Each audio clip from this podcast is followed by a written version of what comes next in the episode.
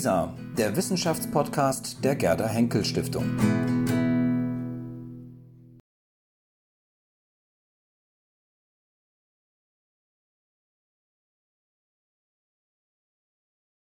Meine sehr geehrten Damen und Herren, liebe Freunde und Freundinnen der Akademie, ich begrüße Sie alle herzlich hier im Leibniz-Saal zum diesjährigen Salon Sophie Charlotte. Ich freue mich sehr, so viele bekannte Gesichter zu sehen, aber die gleiche Freude gilt auch Ihnen, sehr verehrte Gäste, die Sie heute hier zum ersten Mal den Weg zu uns gefunden haben. Der Salon Sophie Charlotte bildet traditionsgemäß den Auftakt der jährlichen großen und publikumswirksamen Veranstaltungen der Berlin-Brandenburgischen Akademie der Wissenschaften. Auch in diesem Jahr wird der Salon dankenswerterweise wieder von zahlreichen Mitgliedern, Mitarbeiterinnen und Mitarbeitern der Akademie sowie von prominenten Gästen gestaltet.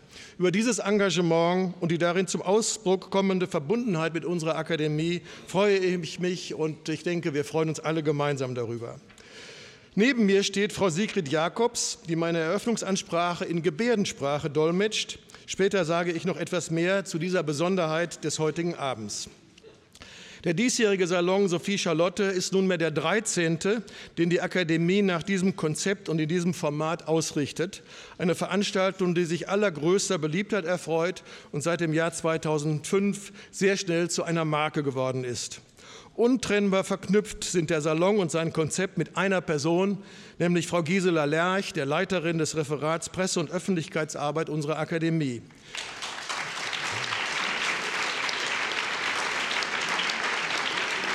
Thank you.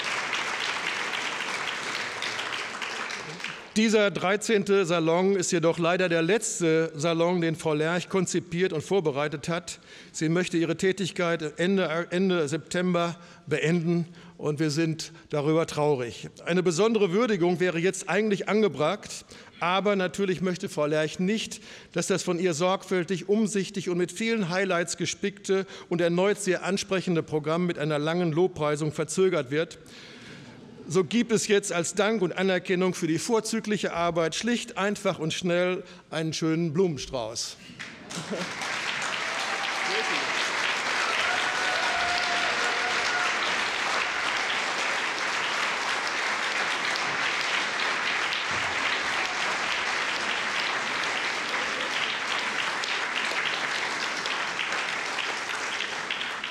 Unser diesjähriger Salon steht unter der Frage, ist Sprache eine Waffe? Zugleich steht er im Kontext des aktuellen Jahresthemas der Akademie, das so einfach wie treffend Sprache betitelt ist und unter der Federführung unseres Mitglieds Wolfgang Klein steht. Im vergangenen Jahr gab es hierzu eine große Vielfalt von Veranstaltungen.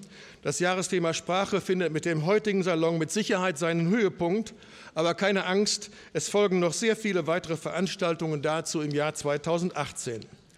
Zurück zum Thema des heutigen Tages ist Sprache eine Waffe, das wir von Kurt Tucholsky geborgt haben. In vielen Veranstaltungen des Abends wird auf die Besonderheiten von Sprache hingewiesen. Ein Aspekt wird heute kaum erwähnt, nämlich, dass man vor Sprachen und den Wirkungen von Sprache auch Angst haben kann. Das gilt insbesondere für Staaten und deren Behörden, die der Loyalität ihrer Bevölkerung nicht sicher sind. So, jetzt müsste ich mal gucken. Puh. Okay. Auf der Leinwand hinter mir sehen Sie einige wenige Beispiele dafür, dass Länder Sprachen von Teilen ihres Staatsvolkes verboten haben, unter anderem um ihre besondere Identität zu brechen. Dabei gab und gibt es immer wieder auch massive Diskriminierungen, wie das folgende Beispiel aus Frankreich zeigt. Es ist verboten, auf die Erde zu spucken und bretonisch zu sprechen. Ja, Sprache kann als gefährliche Waffe gesehen werden.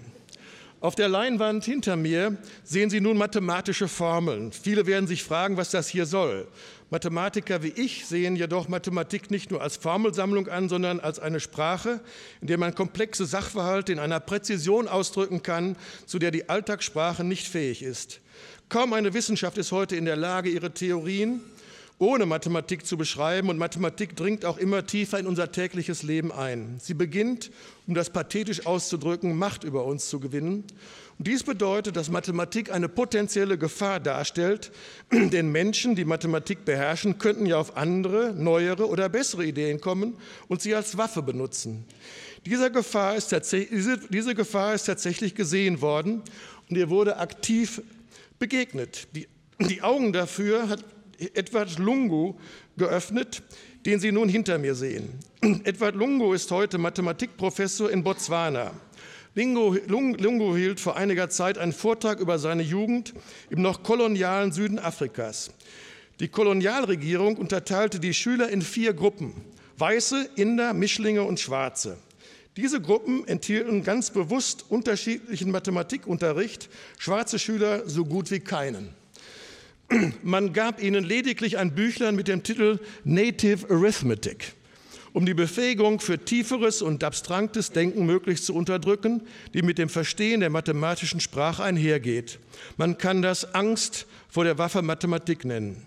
Ich will das hier nicht weiter ausführen, sondern einen berührenden Moment erwähnen, als Lungo zugab, dass er einmal in seinem Leben gestohlen habe.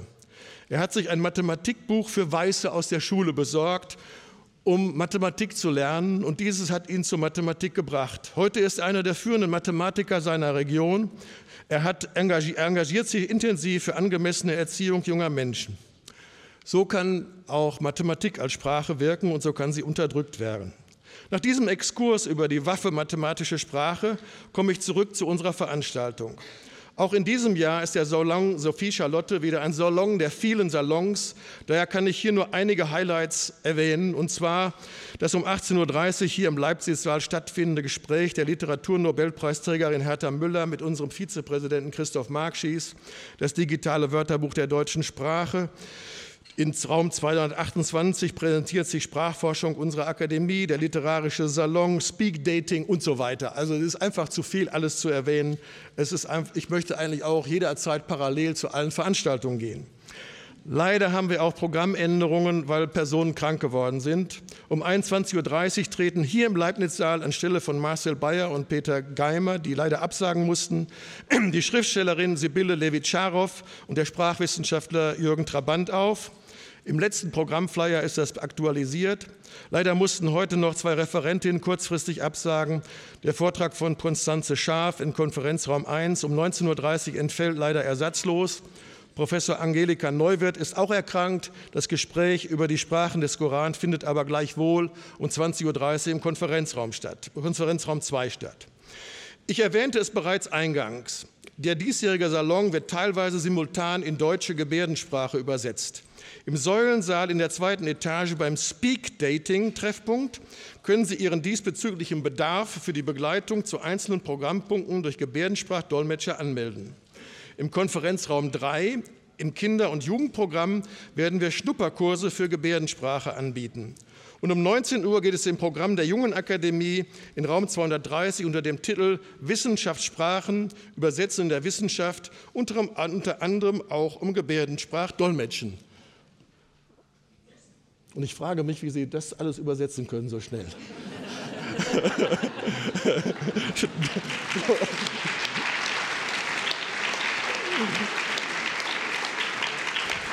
Großartig, großartig und herzlichen Dank. Ein ganz besonderer Dank geht an die Beuth Hochschule für Technik Berlin, die unter Leitung von Frau Professor Aufermann-Lemmer auch in diesem Jahr wieder das gesamte Akademiegebäude und das Wissenschaftsforum nebenan technisch und künstlerisch eindrucksvoll zum Leuchten bringt. Die Beuth Hochschule, da sollten wir ruhig mal klatschen.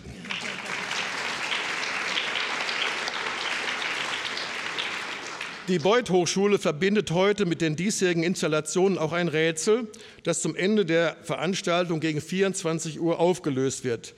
Verlost werden mehrere Lampen aus den Lichtinstallationen. Falls Sie diese gewinnen möchten, dann schauen Sie, schauen Sie sich bitte das Rätsel auf den ausgelegten Flyern an und füllen Sie diese im Laufe des Abends aus.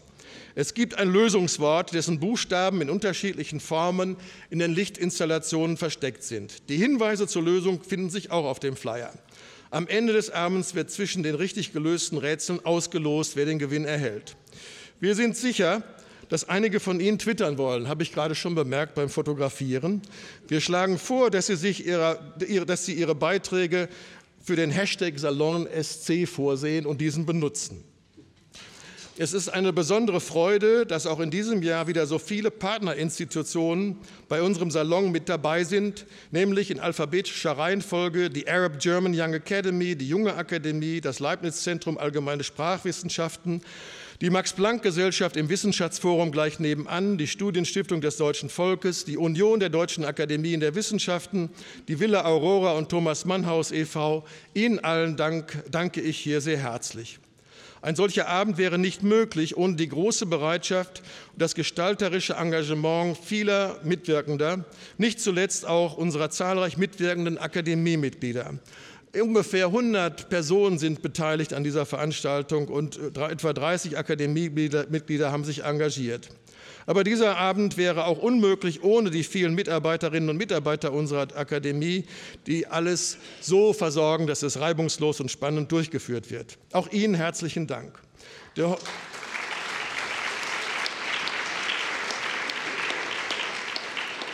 Der heutige Abend wäre jedoch auch nicht möglich ohne die großzügige und wertvolle Unterstützung unserer Sponsoren, denen ich allen im Namen der Akademie herzlich danken möchte. Und zwar zuerst unserem Hauptförderer und Partner der Gerda Henkel Stiftung und insbesondere der Vorsitzenden des Kuratoriums, Frau Julia Schulz-Dornburg, und der Vorsitzenden des Wissenschaftlichen Beirats, Frau Professor Barbara Stolberg-Grillinger, die auch Mitglied unserer Akademie ist.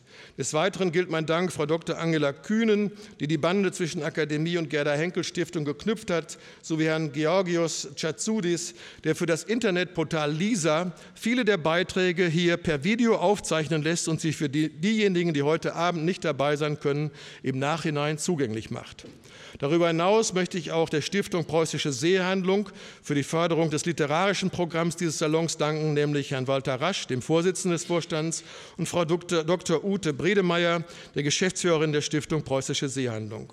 Und schließlich dem Kollegium Pro Academia, Förderfeind unserer Akademie, sei gedankt. Wer uns jedes Jahr in erfreulicher Weise hilft und dafür sorgt, dass die Kunse unseres Salons weithin gehört wird, ist auch unser Medienpartner, nämlich das Kulturradio des RBB. Dass der Salon mit seinem Programm so ist, wie er ist, verdanken wir, wie bereits eingangs gesagt, Gisela Lerch, die für die Konzeption und Realisation des Salons verantwortlich zeichnet. Und natürlich auch ihren Mitarbeitern der Presse- und Öffentlichkeitsarbeit unserer Akademie, allen voran Kirsten Schröder. Auch Ihnen gilt mein herzlicher Dank. Ihnen, meine Damen und Herren, danke ich noch einmal herzlich, dass Sie unserer Einladung so neugierig und aufgeschlossen gefolgt sind. Ich wünsche Ihnen einen angenehmen und vor allen Dingen anregenden Abend. Meine Damen und Herren, ich übergebe jetzt den Leibniz-Saal an die Intendantin des Rundfunks Berlin-Brandenburg, Frau Patricia Schlesinger. Patricia Schlesinger ist seit Juli 2016 Intendantin des Rundfunks Berlin-Brandenburg. Sie hat Wirtschaftsgeografie, politische Wissenschaften sowie Sozial- und Wirtschaftsgeschichte in Hamburg und Aix-en-Provence studiert. Der breiten Öffentlichkeit ist sie seit langen Jahren unter anderem als Reporterin, Redakteurin und Moderatorin des ARD-Magazins Panorama, aber auch als Leiterin des ARD-Studios Südostasiens in Singapur sowie als ARD-Korrespondentin in Washington bekannt.